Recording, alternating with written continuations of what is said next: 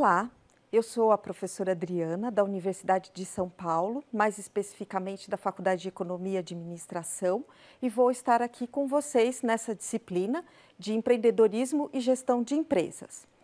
São sete aulas e algumas dessas aulas será ministrada pela professora Luísa, que é uma professora lá da Universidade Aberta de Portugal, de Lisboa, e ela é responsável por disciplinas ligadas à área de empreendedorismo e gestão de empresas.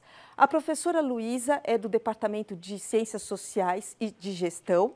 Nós temos desenvolvido diversas atividades em conjunto, inclusive artigos, é, trabalhos em eventos, capítulos de livro, e será uma grande oportunidade termos a presença da professora Luísa aqui. Olá a todos e a todas. Estou aqui hoje para colaborar na disciplina de empreendedorismo e gestão de empresas, a convite da professora Adriana Bax, da Universidade de São Paulo, e é um gosto estar aqui convosco nestas aulas gravadas para a Univesp. A primeira aula vai ser sobre uh, o empreendimento e o empreendedor. Então, existem diversas perspectivas sobre o que se entende o que será o empreendedor. Não é uma noção consensual.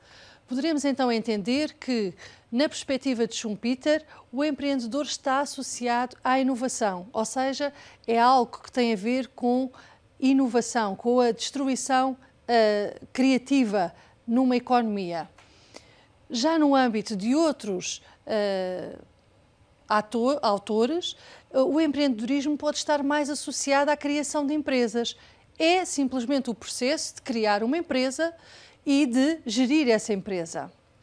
Temos ainda as perspectivas uh, de Keisner e Shen, que consideram que o empreendedorismo tem a ver com a identificação e exploração de oportunidades. Por último, e ainda que estas não sejam as únicas, uh, os únicos conceitos de empreendedorismo, mas são aqueles que consideramos conceitos-chave, temos a perspectiva de Steven e Jarillo, que vão enquadrar empreendedorismo no âmbito do projeto empreendedor. Então, continuando, temos uh, um relatório que é feito para todo o mundo, que é o Global Entrepreneurship Monitor, que é desenvolvido para diversos países do mundo. Existe também uma aplicação para o caso do Brasil e que também distingue empreendedorismo tendo em conta duas possibilidades: empreendedorismo por oportunidade e empreendedorismo por necessidade seria importante também vocês darem uma olhada sobre esse relatório e verem em que posição estará o Brasil, tendo em conta o empreendedorismo por necessidade e por oportunidade. Também é importante aqui considerarmos que uma coisa é ser empreendedor, outra coisa é ser gestor ou administrador. Então, o empreendedor pode uh, ter um conjunto de características diferentes do gestor. O empreendedor é movido pela oportunidade, enquanto que o gestor é, sobretudo, movido pelo controle de recursos. Também no âmbito da estrutura da empresa, a estrutura de uma empresa uh, empreendedora, chamemos assim, é uma estrutura mais plana, ou seja, é, ela tem mais redes informais, enquanto que, no caso de, do gestor, a estrutura é mais hierarquizada. Também a cultura empreendedora se fundamenta, sobretudo, na identificação de oportunidades, enquanto que, eh, no caso do gestor, a cultura está mais no controle dos recursos, sendo a falha, por esse motivo, mais punida. No âmbito das recompensas, para terminarmos, também existe aqui uma diferenciação. Eh, as recompensas, no caso do empreendedor, são baseadas na criação de valor, enquanto que as recompensas, no caso do gestor, são sobretudo baseadas na experiência e na antiguidade dos colaboradores. Como vocês veem, existem várias diferenças. Naturalmente que isto não é uma situação estanque e há que ser estudada com atenção e particularmente lendo os recursos que têm de apoio a esta ala. Também aqui é importante denotar que o empreendedor tem um conjunto de características específicas, ou seja, uh, considera-se que ele é mais tolerante ao risco, mas é no sentido de avaliar o risco. Ele também não vai ser um tomador de risco como alguém que joga num jogo de sorte e azar. Ele também é inovador, tem capacidade de iniciativa e proatividade. Considera-se ainda que, do ponto de vista psicológico, ele tem necessidade de autorrealização, de independência e também demonstra autoconfiança, orientação para os resultados e compromisso. Naturalmente que vocês vão encontrar mais características e até pode ser um exercício interessante para fazerem aí. Uma outra forma de olhar para o empreendedor é arrumá-lo de acordo com tipologias.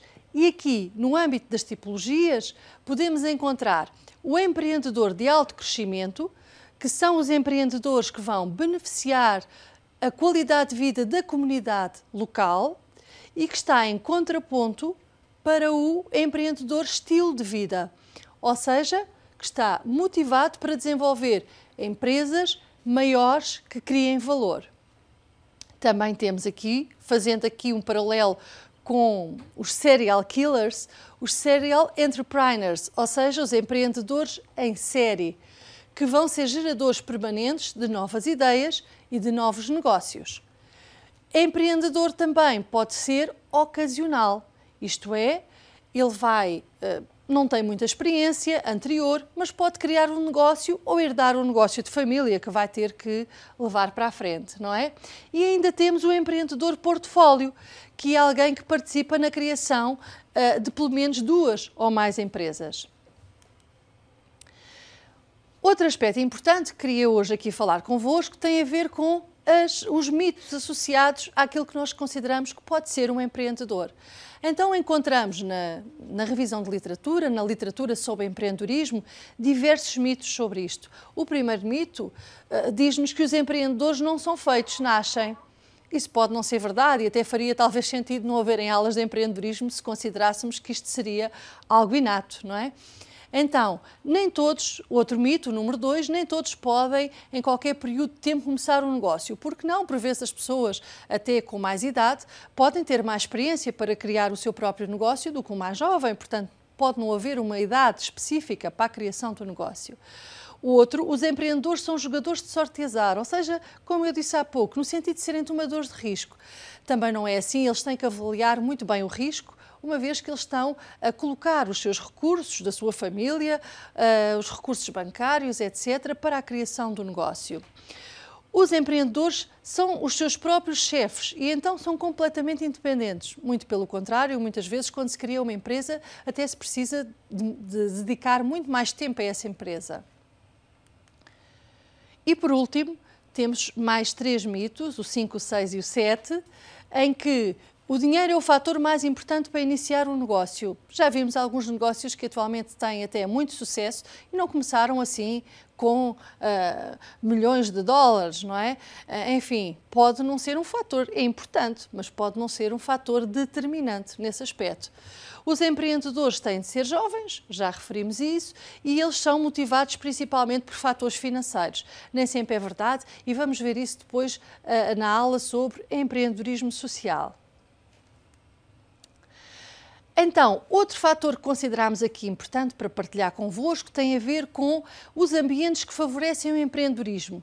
Existem ambientes que são mais favorecedores e outros que são mais limitadores do desenvolvimento de perfis empreendedores e das empresas.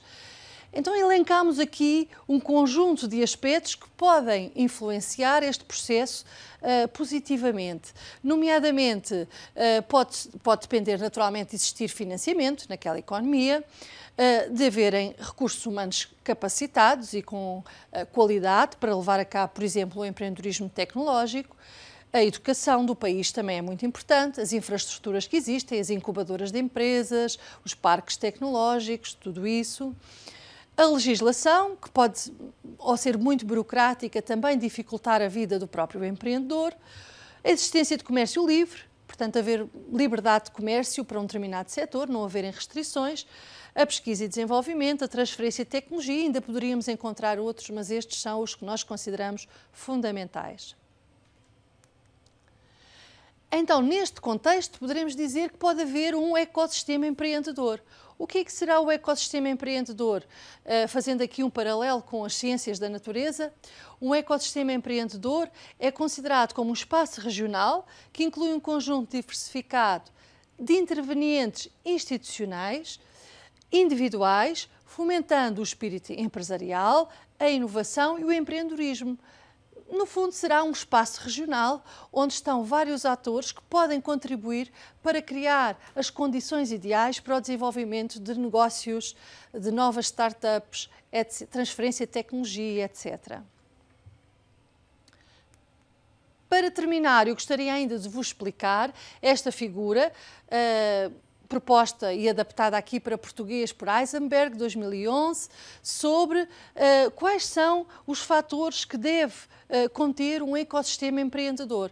Então, temos o ecossistema empreendedor para ser criado, tem de ter um conjunto de aspectos, nomeadamente o governo e as políticas públicas favoráveis, mercados locais e globais que funcionem bem, capital humano e força de trabalho educação e formação adequada ao desenvolvimento desses negócios, universidades como catalisadores são fundamentais, mentores e conselheiros e sistemas de suporte.